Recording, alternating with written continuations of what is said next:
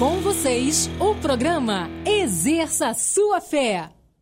Legal, que bom, nós estamos aqui numa jornada diferente hoje, hein?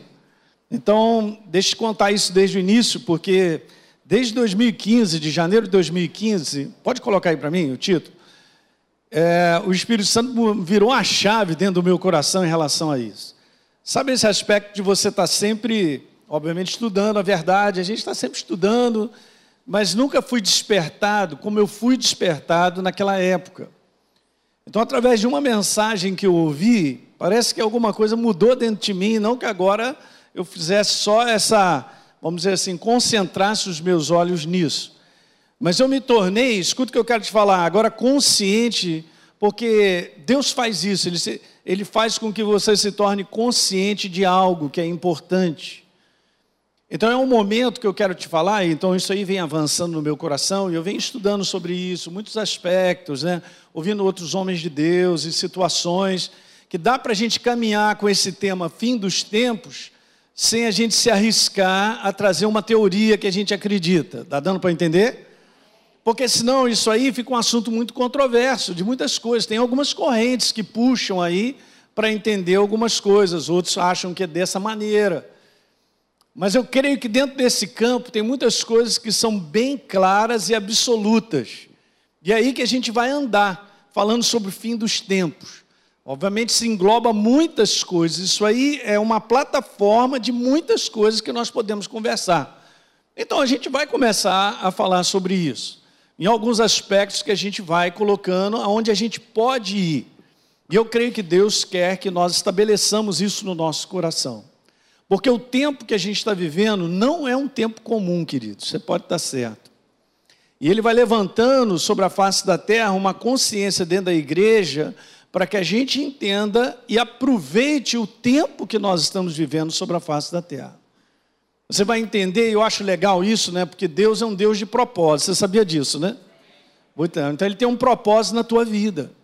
E quanto mais a gente entende sobre esse assunto, ele, é como se ele clarificasse ou passasse um limpador nos nossos olhos espirituais para entender e avançarmos no tempo que ele nos deu.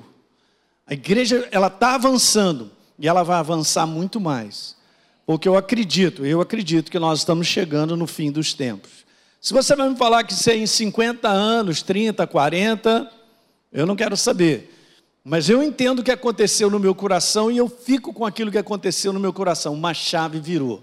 Então, anos que a gente está no Evangelho, que a gente se envolve com a verdade, a gente cresce na verdade, e de repente uma chave vira para a gente olhar com muito carinho, com atenção e um despertar sobre esse assunto. Alguém está pegando isso?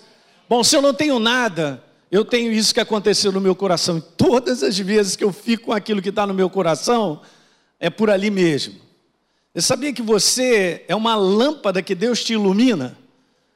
Se você ler em Provérbios, você vai ver que o nosso coração é a lâmpada do Senhor.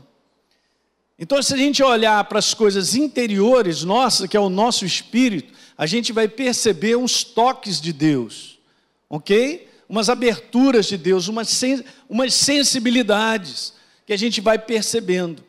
Eu recebi em 2015 algo que só vem crescendo no meu coração sobre isso aí, sobre esse assunto. A gente conversar sobre o fim dos tempos, é um assunto extremamente, como eu falei, abrangente. Olha só que interessante. Abra, por exemplo, em Tito, né, no livro de Tito. Então, uma vez por mês, nós vamos descortinar sobre esse assunto aí. Diga amém. Então vem para cá preparado, anote, medite nas coisas que vão ser faladas, porque isso vai te ajudar bastante. Pelo menos tem me ajudado bastante a, a, a, nesse sentido de uma missão. Nós estamos aqui debaixo de uma missão, nós somos a igreja. O propósito de Deus é maravilhoso. Nós vivermos o propósito de Deus, em que tempo nós estamos vivendo, vamos conversar sobre, sobre tudo isso, né? Mas deixa eu te ler, ler contigo só, por exemplo, Tito, capítulo 2, ele inicia algo bem interessante, e ele faz aqui, vamos dizer assim, uma concentração em três versos da obra de Jesus na nossa vida. Você quer ver? Então, Tito, capítulo 2, não é o meu texto base dessa noite, mas eu estava ali e essa, essa passagem veio ao meu coração e eu quero passar para você. Existem outras versões, você pode ler na nova versão internacional, está mais fácil de entender. Na minha, tem que usar bastante o cérebro. Mas veja, veja aí, Tito 2,11: Porquanto a graça de Deus, ela se manifestou salvadora a todos os homens, graças a Deus. Né? E o que, que essa graça, a palavra, a verdade faz na nossa vida? Ela nos educa para que, renegadas as impiedades e as paixões mundanas, nós vivamos no presente século de maneira sensata, justa e piedosa. Você entende aqui que a obra de Deus, Jesus veio na nossa vida, nos transformou para que a gente possa viver de maneira própria. Vamos resumir isso. Jesus me tornou uma nova criatura, aleluia, para que eu agora viva a nova criatura. É isso que ele está dizendo. Né? Nesse presente século, nessa nossa jornada pela qual ele escolheu. Ele escolheu você para viver esse tempo. Você não nasceu no tempo de Faraó. Hã? Nem naquele tempo lá, por exemplo, antes de Noé, mas você foi escolhido para vir nesse tempo. E você abriu o teu coração para essa graça salvadora. Eu também, eu agradeço a Deus todo dia por isso, cara. Uma das coisas que eu agradeço é ser nova criatura. Ter escolhido, Ele nos escolheu com um propósito. Então, aqui a força de ser transformado pela graça de Deus e nós vivermos, sendo educados, aperfeiçoados a viver como nova criatura.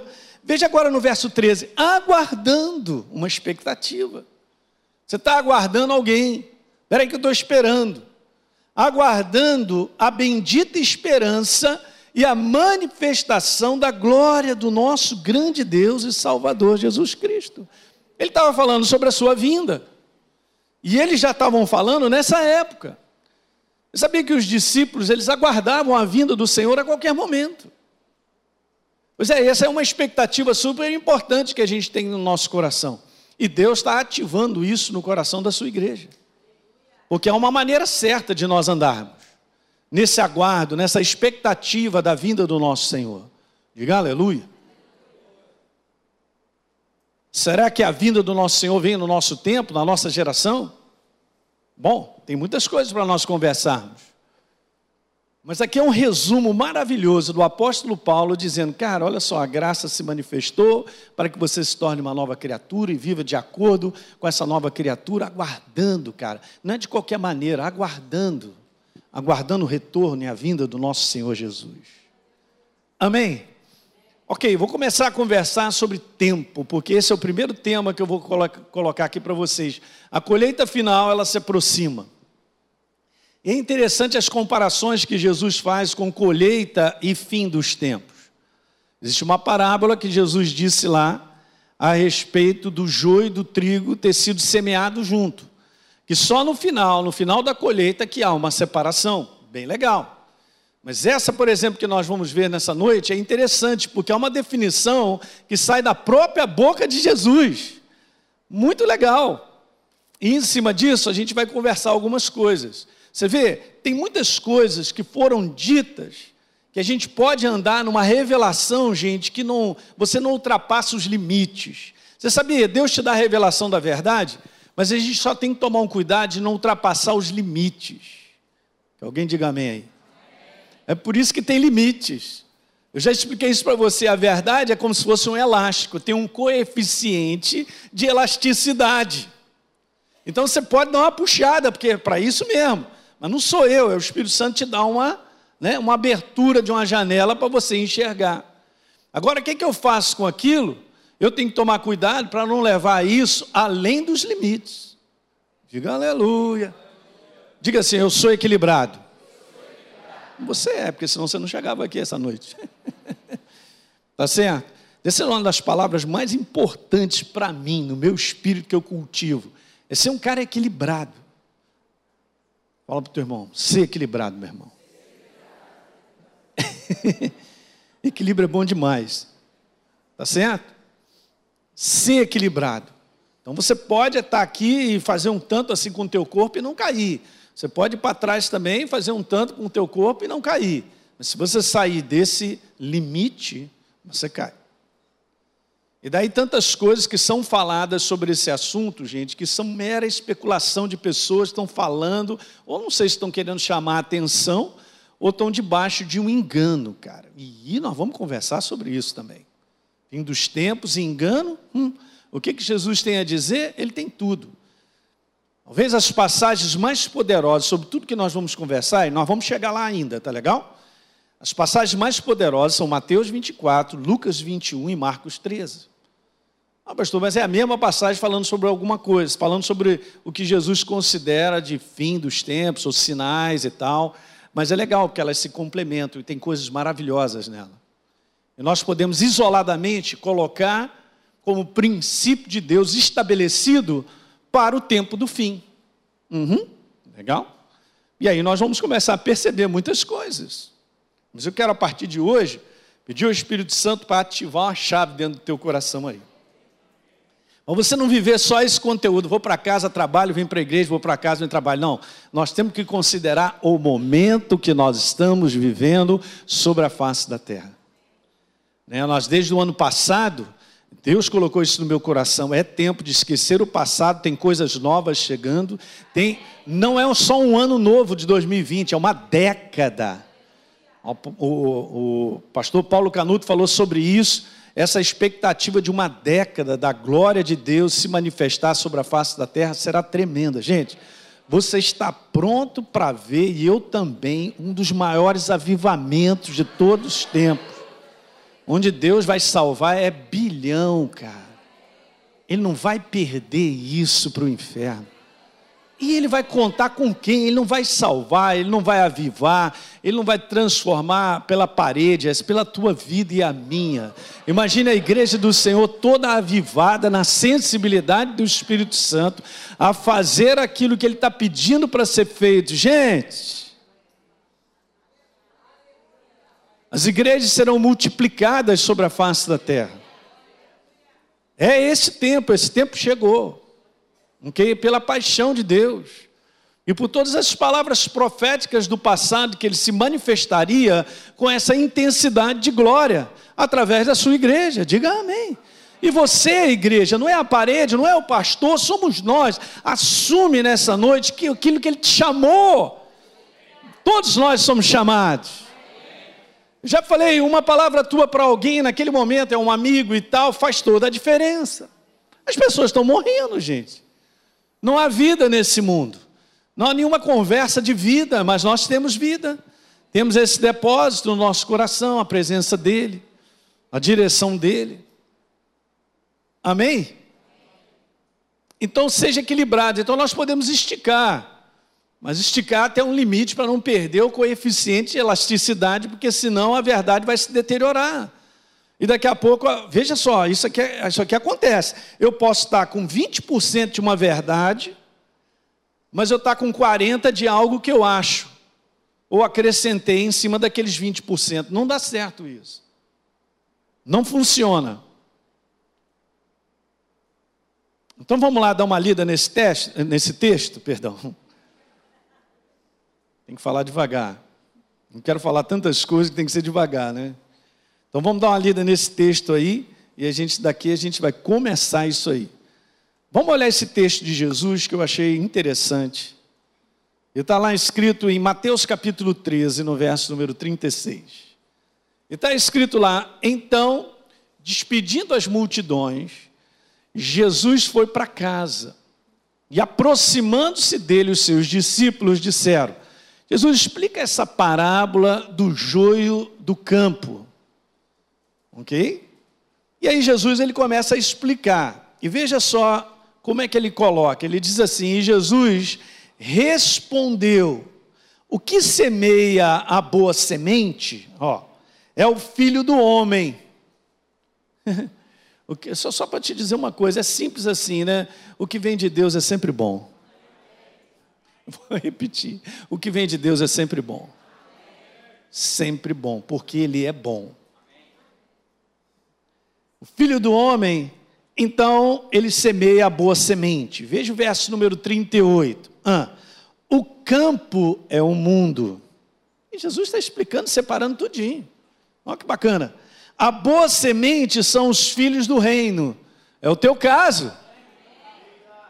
Olha aí os filhos do reino. Rapaz, você é bom. Muito bom, né não? Depois ele diz assim: "Mas os joios são os filhos do maligno". Olha a filiação aí. Muito legal. Verso número 39. O inimigo que o semeou, obviamente, é o diabo. Está falando sobre o joio. Agora Jesus diz assim: ó, a colheita é o fim dos tempos.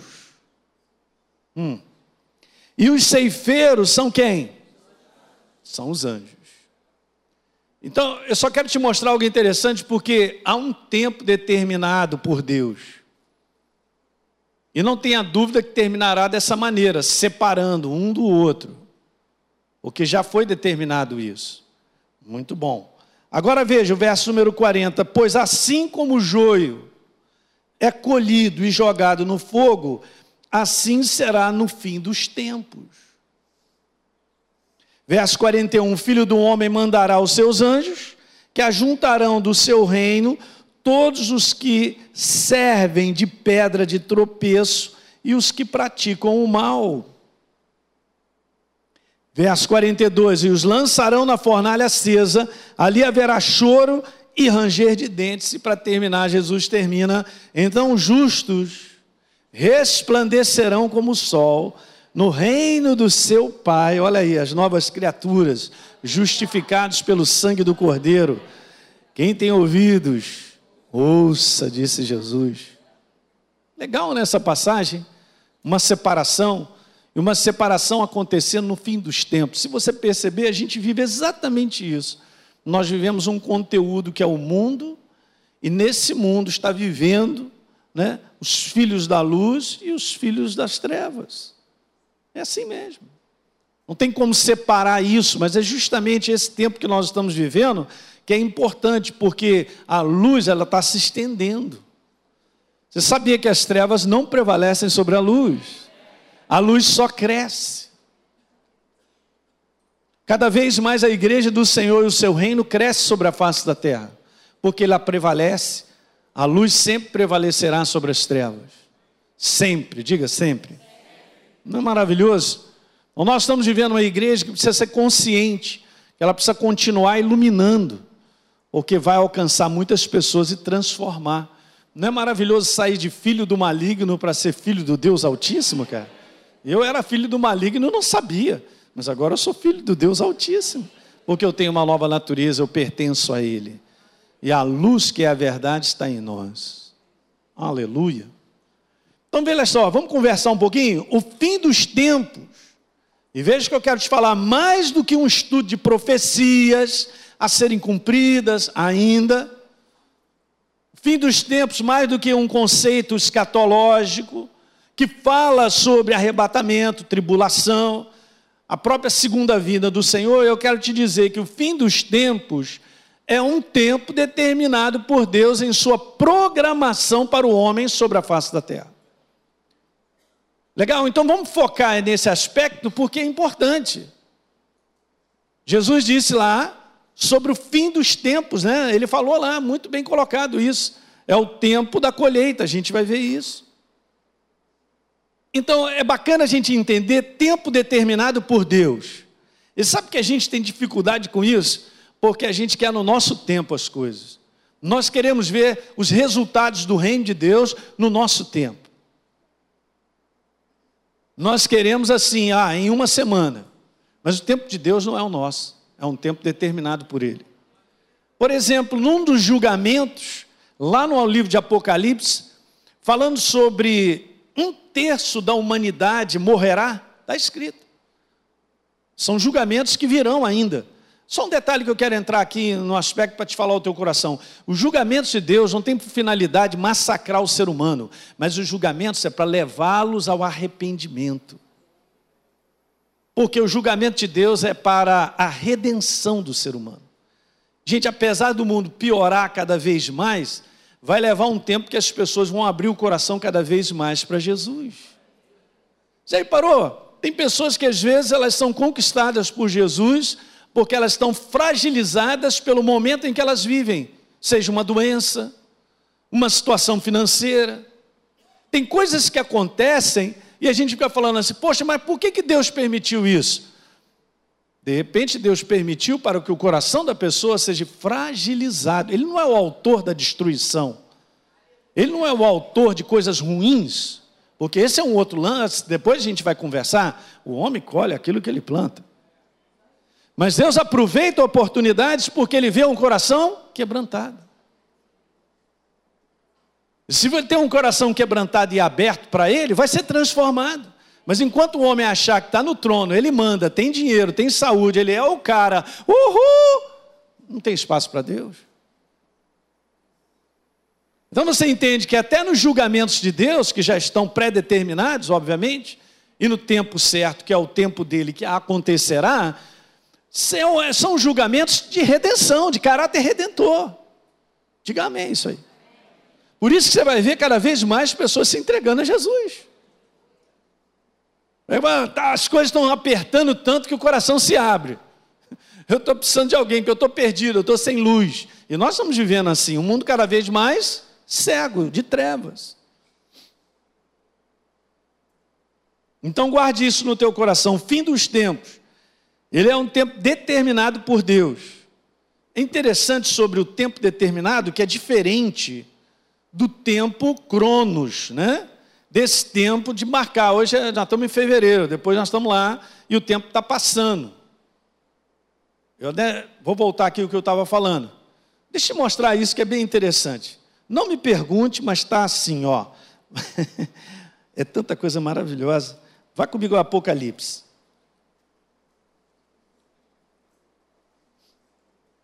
No capítulo 9 falando de um do, eh, dos flagelos, que no caso é a trombeta, a sexta trombeta de um julgamento,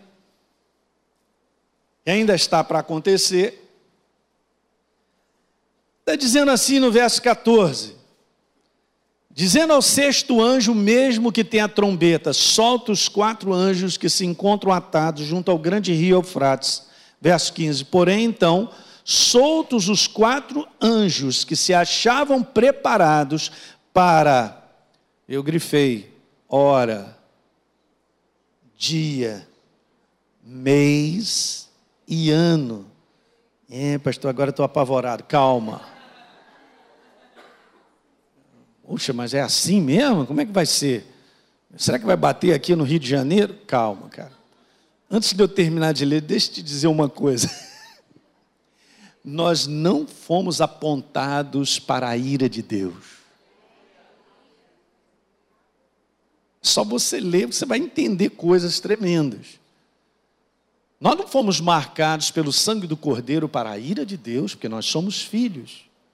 Há um tempo e há um momento onde a sua igreja será arrebatada. Mas é interessante que a gente vive, desde que Jesus fez a obra da cruz do Calvário, nesse conteúdo. Você quer ver? Olha só, são informações bacanas. Você quer ver uma coisa? Vai lá comigo a João capítulo 15.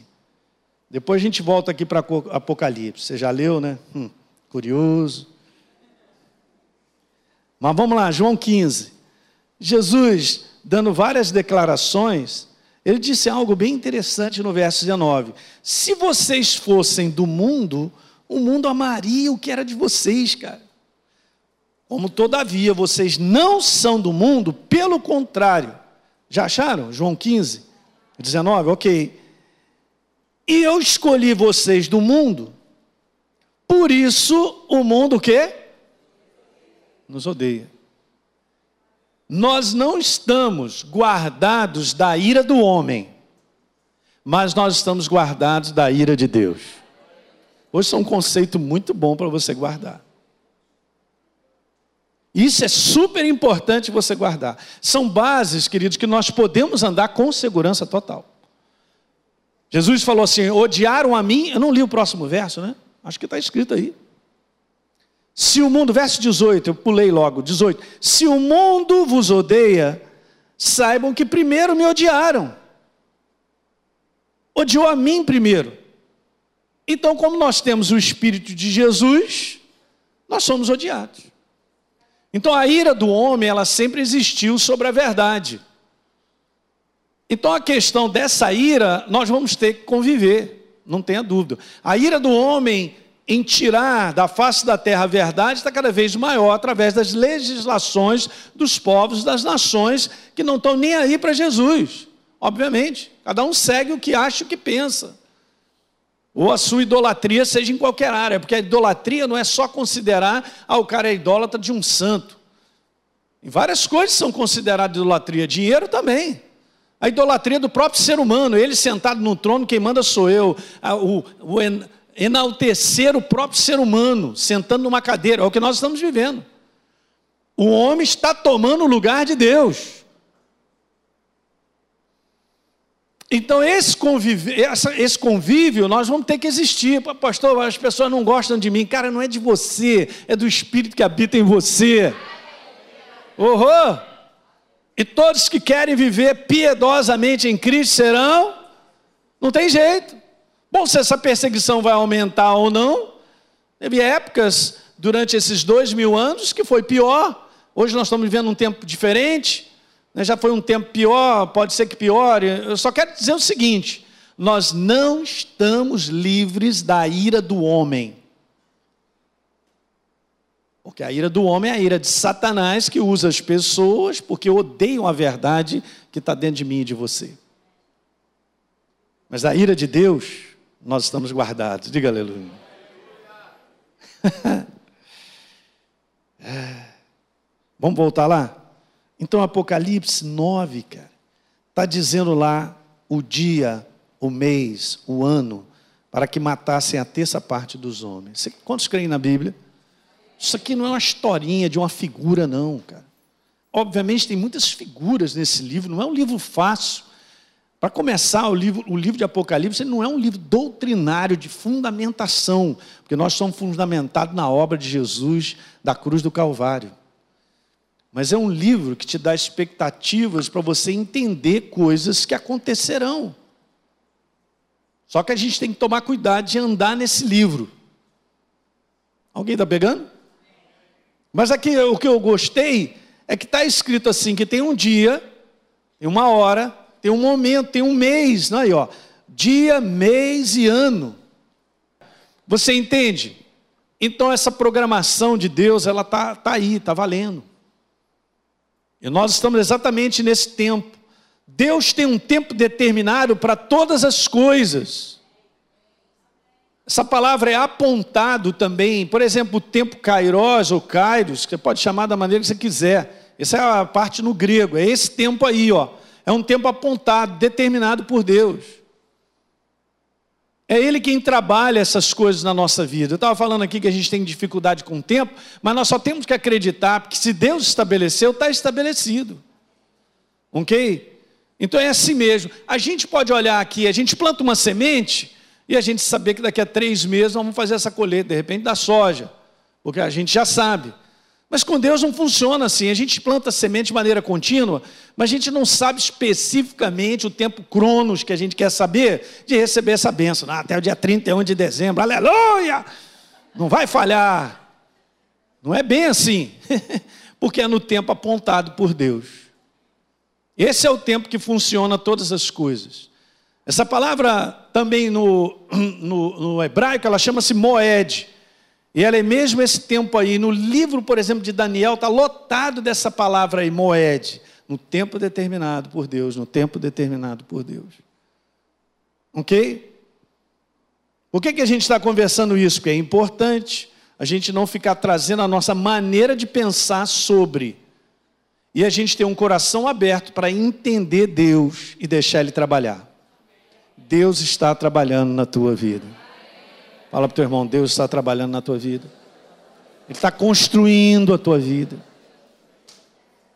Ah, pastor, mas ah, vai terminar em março ou não vai? Por exemplo, Atos, capítulo 1, verso 6, Jesus andou 40 dias sobre a face da terra e ele estava para ir embora. Então está escrito assim: Então os que estavam reunidos com Jesus perguntaram: será este Jesus o tempo? Esse tempo é Cronos. Você vê, a mente humana está muito ligada nas coisas humanas, que a gente pode tocar, perceber. A mente está sempre ligada direto a isso. Será esse tempo em que o Senhor irá restaurar o reino de Israel? Qual foi a resposta de Jesus? Eu me surpreendi lendo esse versículo porque tem duas colocações.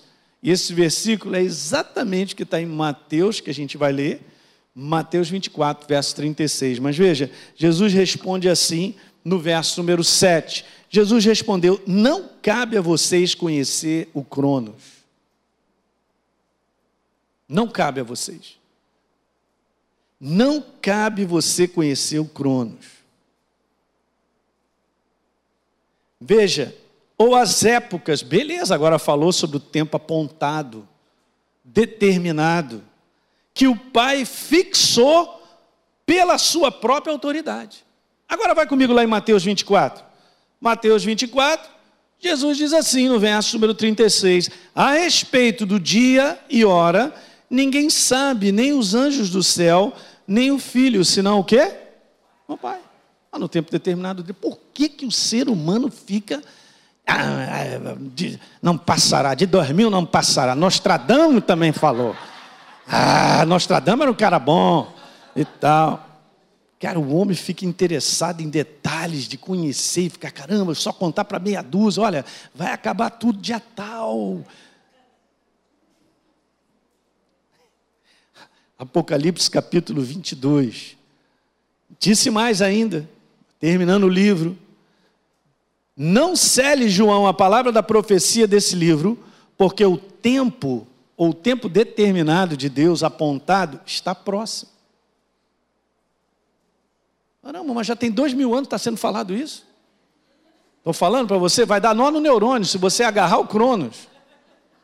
É, pastor Elinho, tu está aí falando sobre esse negócio, eu ouço essa história dele que meu avô, ele era da. Ele, ele, já era, andava de calça curta e, e ele era crente.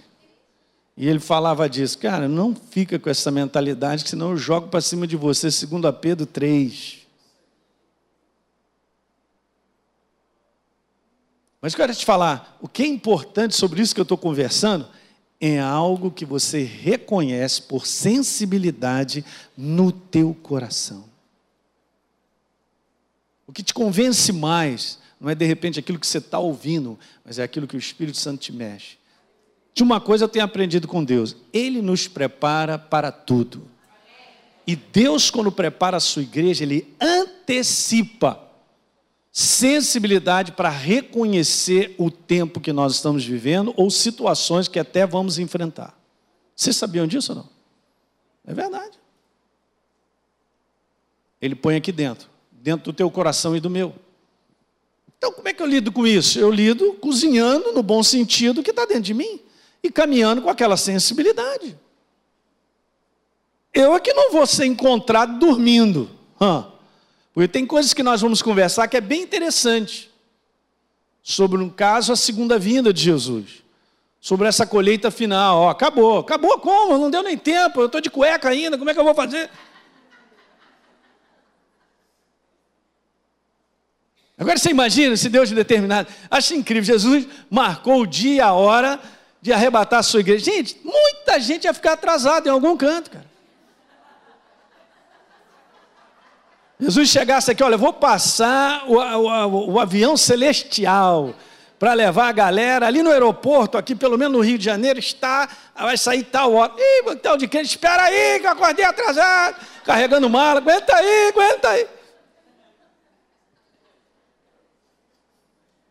Me fez lembrar algumas pessoas que sempre chegam atrasadas para ir para retiro de carnaval. Fala Deus! Aí o pastor fica injuriado, que o cara, rapaz, mas não combinamos, rapaz. Que... Hein? Não, não, isso não acontece. Não acontece, está conversando coisas que não acontecem. Que está todo mundo ligado. É mesmo? Veja por que, que é importante entender botei duas vezes, né? a importância do tempo determinado por Deus. Simplesmente por isso que eu estou conversando, para eu não cair na cilada de calcular de maneira cronos os acontecimentos do fim. Isso já foi falado. Acabamos de ler uma passagem falando para. Elinho, esquece a questão cronos. Guarda no teu coração que há um tempo determinado meu. O que, que eu faço com isso? É aí que Deus vai nos dando sensibilidade de nós caminharmos. E sabe o que, que acontece? Acontece exatamente isso. Muitas pessoas, cara, já se levantaram calculando e dizendo que a data é tal, que a tribulação vai começar em dia tal, que o arrebatamento vai acontecer. Um bando de gente que de repente começou numa boa, mas aí, como eu falei para você, foi estendendo a verdade, foi achando que dá para caminhar, fez uns cálculos daqui, pegou da NASA também, juntou não sei aonde e tal, e viu e deu lá e tirou a pirâmide do não sei das quantas, que a pirâmide sempre tem que estar nessa parada aí né? Aí junta lá com, com os esotéricos que pensam assim e tal, quando o raio descer e aquilo outro e tal. Ah! 25 de julho de 2022 vai começar a grande tribulação. Que ridículo, cara. Como Jesus falou que, cara. Você entende? Por isso que eu falei para você no início, o que, que a gente tem que ser? Equilibrado. Então os caras começam a falar, e tem um bocado de gente na internet, hein? Dizendo aí quando vai ser, a tribulação já começou, vai começar em 2021, para terminar em 2008, e aquilo outro, e vai aquilo, babá. Daqui a pouco você está tão interessado nisso e você vai se desviando da verdade. Porque você acreditou que Jesus volta em julho. Aí eu nem sei que eu caí no engodo das trevas. Gente, mas nós estamos conversando aqui nessa noite de centenas, talvez de milhares de pessoas que fizeram esse tipo de previsão em cima de um cronos, porque chegou à conclusão, pelo livro de Daniel, pelo Apocalipse, por aquilo, aquilo outro, que nós já estamos no dia tal. É assim que nós vamos avançar compreendendo esse tempo que nós estamos vivendo? Ou o tempo determinado por Deus, o tempo do fim? Não. Mas é legal, né? Quando Jesus fala sobre tudo isso, depois a gente vai conversar esse aspecto ele fala assim: vigia. Cara, vigia para estar tá ligado. Para estar tá ligado hoje, amanhã, depois, depois de amanhã. Se eu fizer 90 anos Jesus não voltar, eu vou continuar vigiando. Eu vou viver o dia como se fosse o último. Vou repetir, a gente vai viver o dia como se fosse o último. Vai fazer diferença em como a gente aborda as situações que a gente vive. Estou falando para vocês, vai fazer diferença. Esse é o grande problema. Era até um tempo passado uma data fantástica, 2012. Fizeram até um filme. É o calendário Maia. O que, o calendário Maia tem a ver com Jesus, o Rei da Glória? Não, não, mas o calendário chinês, agora é o chinês. Ah, mas, mas, mas. E Jesus não fala nada sobre isso. Justamente o que nós estamos lendo aqui. Cara, esse negócio de hora, data, isso é com Deus. Mas Jesus enfatiza algo legal. Vamos voltar à parábola de Jesus. Porque é super interessante que ele nos mostra que o fim dos tempos, ou no tempo determinado para o fim, será a colheita de todas as coisas. Isso é certo. Você pode estar certo. Isso aí é certo, absoluto. Uma colheita. Então significa que muitas coisas têm sido semeadas. Verso 39, Jesus falou: a colheita é o fim dos tempos, e os ceifeiros são os anjos. Então, se a gente abordar esse ângulo, desde que Deus deu domínio ao homem, para ele dominar sobre a face da terra, uma semeadura milenar do bem e do mal tem sido feita. E nós vamos colhendo as proporções disso, porque você não pega uma semente e colhe uma semente. Você pega sempre multiplicado. Daí a gente compreender que a marca, uma das marcas do fim do tempo, é um, é um tempo muito maligno, muito perverso. Porque se multiplica. Não estou falando sobre esse aspecto que nós estamos no mundo, lembra? Jesus falou no mundo? Ok, mas eu quero te falar que o bem também tem sido plantado. Super interessante isso. A gente sabe que Deus estabeleceu essa lei para sempre, semeadura e colheita, tudo dentro de um tempo. Olha só, em Gênesis capítulo 8, verso 22, enquanto durar a terra, não deixará de haver semente, plantio, obviamente, e colheita. Se você analisar a tua vida e a minha, nós vivemos esse sistema em tudo que a gente faz. Esse é o sistema estabelecido. O mal, ele cresceu tanto de maneira coletiva, em termos de sociedade, e individualmente, que vivemos uma colheita da, cada vez maior de medo, insegurança, de falta de confiança, de terror, cada vez mais aumentando. É verdade ou não? Pois é. O mal vem sendo plantado, mas eu quero te falar que o bem também. Aleluia. E eu quero te falar que o reino de Deus não vai perder. Olha o plantio do evangelho que vem sendo feito, por exemplo, de 200 anos para cá.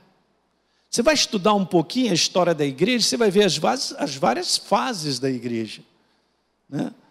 Tempos muito difíceis para a igreja. O nível de ignorância da igreja era muito alto ao longo de, vá, de alguns milênios, quase completando. Mas eu quero te falar especificamente, veja, vamos botar 1500 anos ou um pouquinho mais, mas vamos botar de 300 anos para cá ou 200 anos para cá. Olha como cresceu o evangelho, como foram, foram as igrejas crescendo pela iluminação da verdade da reforma, e começaram então os grandes projetos missionários, cara. Os grandes projetos missionários.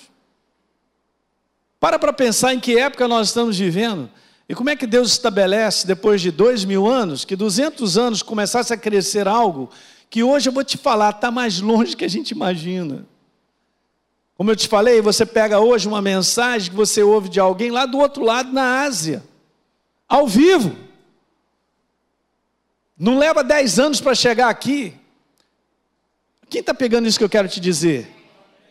Olha a evolução nossa tecnológica, que tem um propósito em tudo isso. Não é para só a gente viver melhor, é para que a propagação do Evangelho ele vá longe.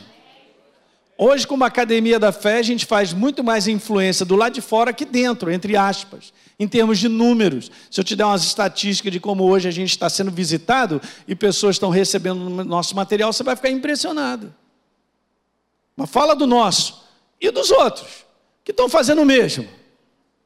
Tem hoje programas, queridos, por satélite que são é, passados no Oriente Médio, na Ásia, o tempo todo e diariamente pessoas estão se convertendo.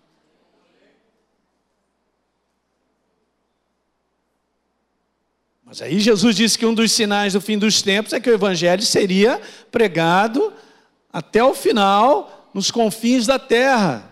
Bem legal, a gente depois vai conversar sobre isso. Olha esse avanço de 200 anos para cá, olha de 100 anos para cá o avanço que a gente tem. As palavras proféticas sobre o crescimento do conhecimento de Deus sobre a face da terra vêm sendo cumprido, gente. Vem se cumprindo. Por exemplo, está lá em Abacuque 2,14: Pois a terra se encherá do conhecimento da glória do Senhor, como as águas cobrem o mar. Então, assim, a gente tem que se abrir para compreender que está mais avançado do que a gente imagina. Eu vou repetir isso. O amém não foi nem. Está mais avançado do que a gente imagina. Em relação à vinda do nosso Senhor e terminar essa colheita, está mais avançado do que a gente imagina. Ó. E Jesus fala algo bem interessante, esses são pontos que a gente depois vai conversar. Mas você sabia que ele refere que a sua vinda não será uma vinda assim, pô, pô, pô, dezembro estarei presente, junto com o Papai Noel, trazendo presente para todos. Vamos comemorar o maior Natal de todos os tempos, porque a minha vinda Aí, Jesus fala assim, ó, a minha vinda será como ladrão. Você espera que o ladrão venha. Não, estou esperando. Olha, ele combinou às três. Ele vai chegar, nós vamos tomar um café, uma torrada e tal. E depois, então, ele fica à vontade para levar tudo da minha casa. Ainda vou ajudar ele a botar no caminhão e tal. E realmente. Ele não para para pensar nisso. E Jesus mesmo fala: galera, a galera estava lá, trabalhando, acordando, casando, vendendo, fazendo tudo, e de repente mas hein? Mas hein, acabou.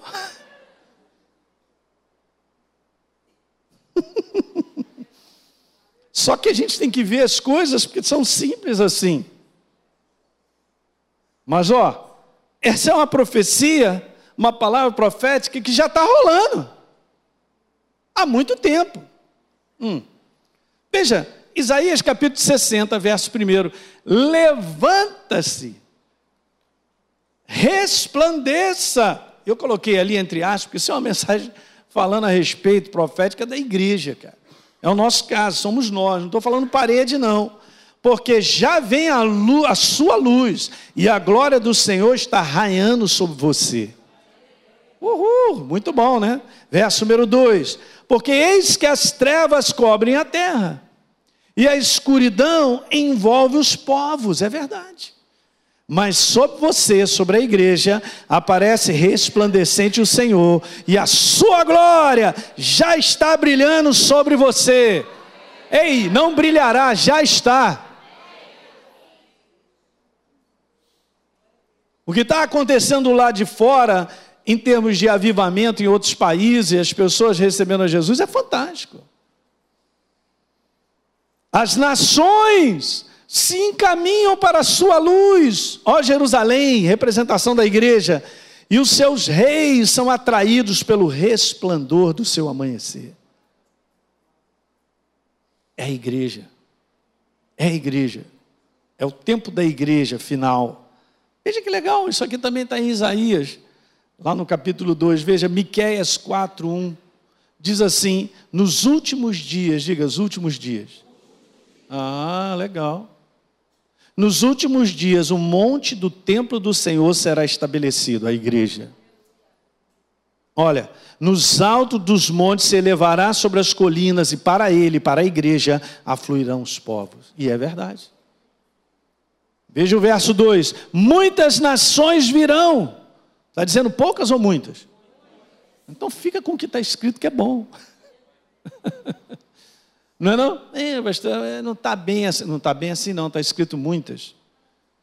Então Jesus vai vencer esse combate final. Hum? Quantos creem que haverá mais pessoas no céu do que no inferno? Ele não vai perder esse combate com 7 bilhões de pessoas sobre a face da terra. Nessa glória que está determinada para cair sobre a igreja, cara. E levará luz à cegueira dos povos, das pessoas, do mundo inteiro. Muitas nações dirão: venham, subamos ao monte do Senhor, ao templo do Deus de Jacó, a igreja, para que nos ensine os seus caminhos e andemos nas suas veredas, porque de Sião, da igreja, sairá a verdade, e a palavra do Senhor de Jerusalém, obviamente, é da igreja. Aleluia! Olha aí. Então, chegou o tempo de colhermos com mais intensidade as respostas, gente. Veja só, das orações que vêm sendo plantadas desde o início da igreja do Senhor. Ou você não acredita que nós vamos escolher as orações que já vêm sendo plantadas de 200, 300, 500 anos atrás? Você já reparou em algumas situações que acontecem? Eu já comentei sobre isso. De repente, cara, você é o resultado de uma oração de alguém que orou por você. Eu tenho isso na minha família. Essa igreja foi aberta porque Deus quis, mas uma senhora que não está no nosso meio, um dia veio para cá na nossa igreja, ficou um tempo falou: Pastor, eu estava orando anos. Eu moro aqui pertinho, para ter uma igreja aqui perto. Eu estava orando anos. E a gente fica achando que está tudo assim, normal são as orações. que têm sido plantadas e nós estamos colhendo resultados de oração. Imagine no mundo inteiro. Aleluia, eu fico animado. João 4, verso 35, vocês não dizem, Jesus fala algo bem interessante, vocês não dizem que ainda faltam quatro meses até a colheita? Ó, ó o homem e o cronos dele. Aí Jesus fala assim: Eu, porém, digo para vocês: levantem os olhos e vejam os campos estão maduros para a colheita. No mundo inteiro já existe uma maturidade para ser colhida, por causa de praticamente dois mil anos de oração pelo mundo. Você crê ou não? Até Jesus orou em, em João capítulo 17 por nós e continua valendo, e nós estamos colhendo disso. Então eu quero terminar passando para você esse cuidado, porque aqui, como a gente associou fim dos tempos e colheita, veja só, é bom a gente ter consciência disso, eu e você. Daqui para frente, é um bom marco, né? 2020, tem uma década pela frente, cara. Ok? Para a gente ter uma consciência sobre isso aqui, veja. Gálatas capítulo 6, coloquei na Bíblia viva, no verso 7 está assim: não se iludam, lembrem-se de que vocês não podem desprezar a Deus e escapar. Um homem sempre, diga sempre, colherá justamente o produto da semente que ele plantou.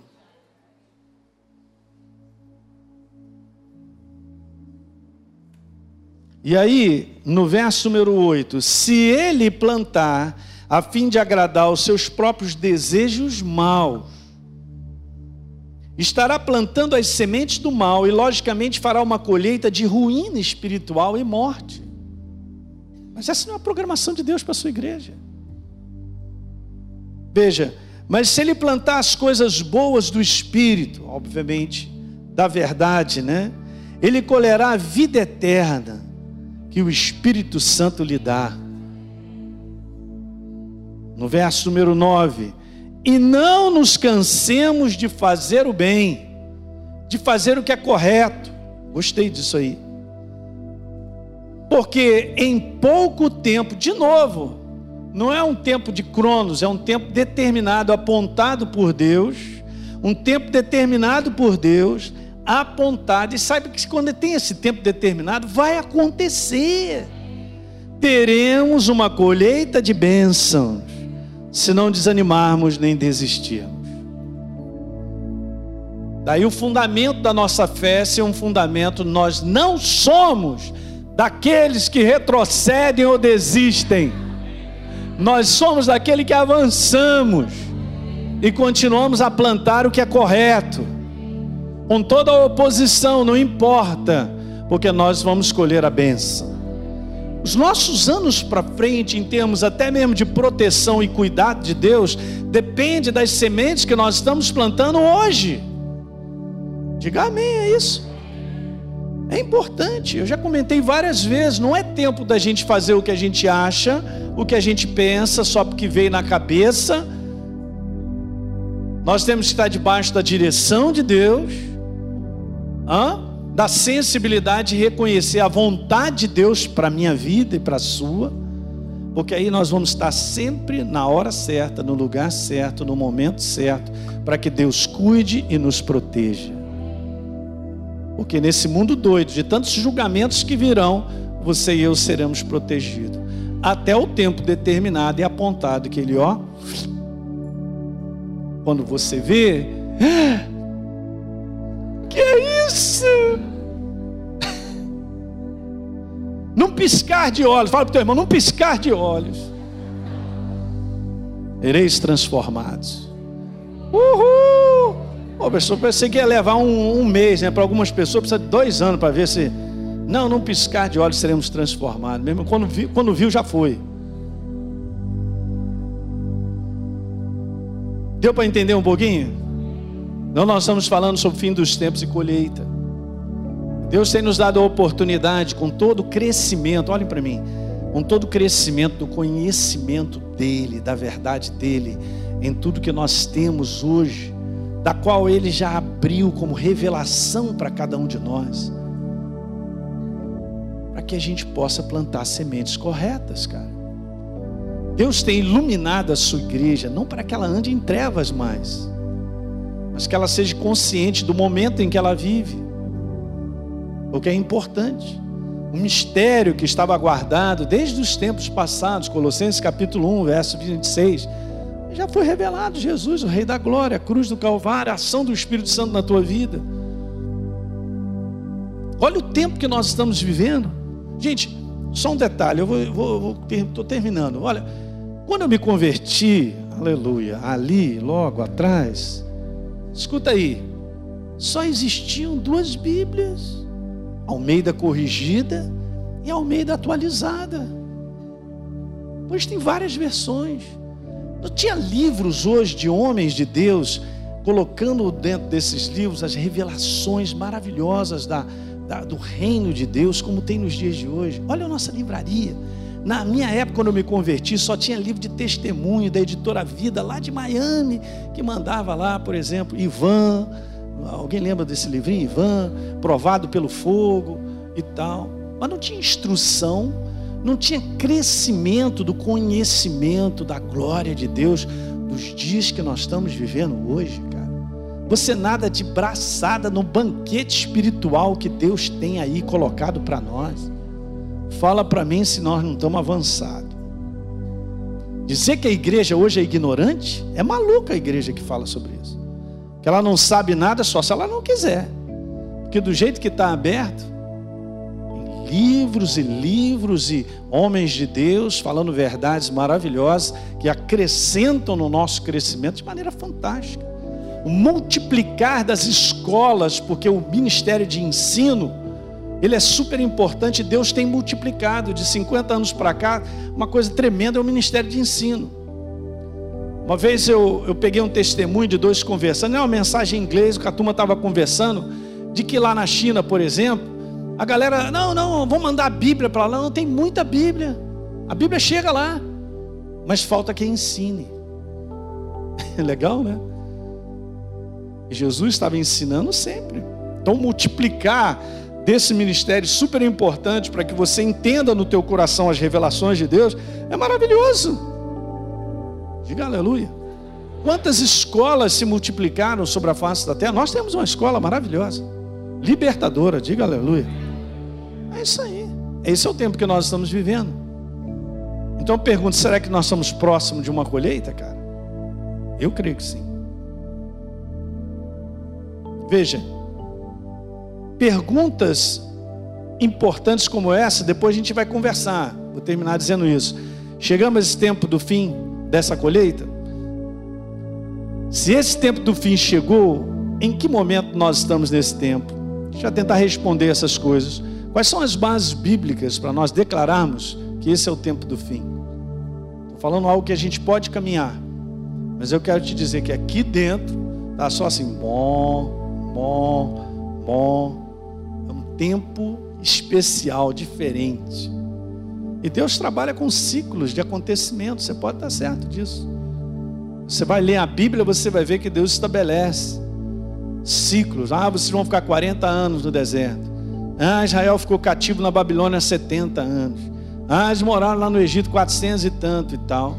Que momento é esse que a gente está vivendo? Eu quero te falar que pelo Espírito Santo e a sensibilidade do nosso coração, a gente vive um tempo muito especial.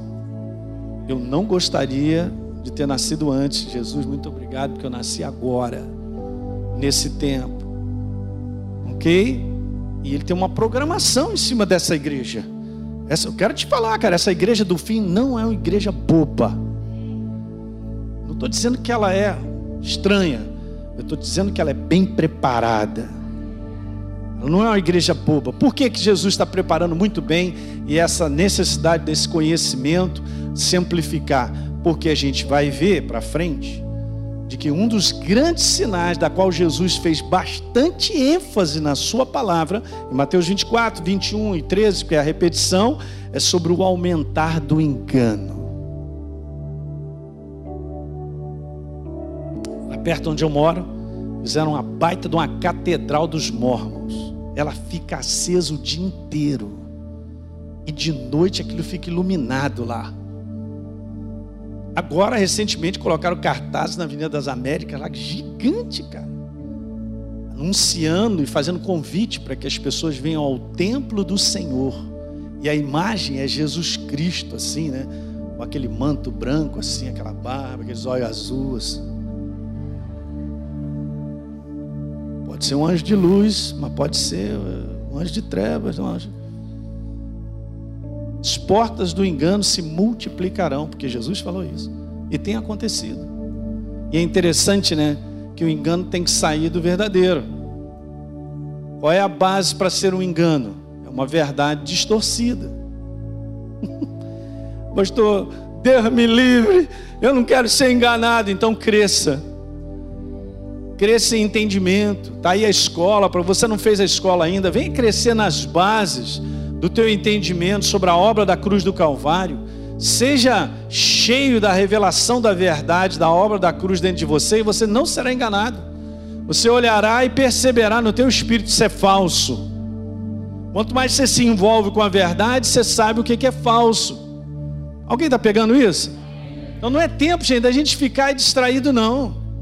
É tempo de nós nos enchermos cada vez mais e na medida dessa iluminação que está no teu espírito, é a medida que você vai andar. Você só pode andar no farol que você tem para iluminar. E é a palavra que te ilumina para você caminhar, mas ela te mostrará os obstáculos, as barreiras, as portas erradas, as situações que nós devemos evitar, porque a sabedoria está chegando ao teu coração. É um tempo maravilhoso. Queridos, eu estou esperando uma década maravilhosa e vai ser. Nós não falamos aqui, a glória de Deus vai descer de maneira intensa. Pessoas vão entrar aqui nesse lugar, serão curadas sem que a gente ore por ela. Toda a presença de Deus. Não sou eu que estou falando, não. Outros pastores também estão com a mesma, mesma coisa no coração. E é verdade. Diga aleluia. É isso aí, esse é o tempo que nós estamos vivendo. Vamos ficar de pé e vamos orar. Você que assistiu esse programa, eu quero fazer um convite para você receber a Jesus como Senhor e Salvador. Basta apenas você abrir o teu coração convidá-lo para fazer parte da sua vida. É muito simples. A Bíblia declara que se a minha boca confessar Jesus como Senhor e eu acreditar no meu coração que ele me ressuscitou dentre os mortos, a Bíblia diz que eu serei salvo. Portanto, está aí esse convite feito para você, para você se tornar nesse dia uma nova criatura. Hoje você teve a oportunidade de ouvir essa mensagem da palavra de Deus porque existem pessoas que voluntariamente se tornaram parceiras do Ministério Exerça Sua Fé. Obviamente, a exibição desse programa e de outros conteúdos que nós produzimos e distribuímos na TV e através da internet tem um custo, gente. Esse trabalho é mantido por pessoas que entendem a importância da pregação do Evangelho libertador. E eu quero estender esse convite de parceria a você. Muitas pessoas estão sofrendo por aí, estão perdidas, sem direção, cresce o número de pessoas com depressão, pessoas que se suicidam, pessoas sem esperança. E existe uma obra feita por Jesus na cruz do Calvário que é a resposta para que as pessoas precisam. Por isso, nós queremos dar continuidade à pregação da palavra de Deus de forma ainda melhor do que já fazemos hoje, alcançando mais vida em lugares que ainda não chegamos. Então, se você sente o desejo de contribuir para que outros conheçam Jesus, assim como você um dia conheceu, seja um parceiro do Exerça Sua Fé. É muito simples. Basta você acessar o site exerçaçoafé.com.br para saber mais desse trabalho e escolher como fazer a sua doação. Enquanto você mantiver a sua parceria ativa, você terá acesso a uma área exclusiva no nosso site, onde nós estamos sempre acrescentando novos conteúdos. Hoje já existem disponíveis quase 200 mensagens minhas para você assistir a hora que você quiser. Além disso, você ainda terá à sua disposição os materiais complementares que eu uso nas minhas pregações e vamos estar em contato todo mês por e-mail. Então, fica aqui o meu convite para você plantar semente nesse solo fértil. Vamos juntos levar vida de Deus às pessoas que precisam. Conto com você. Que Deus te abençoe. Um grande abraço.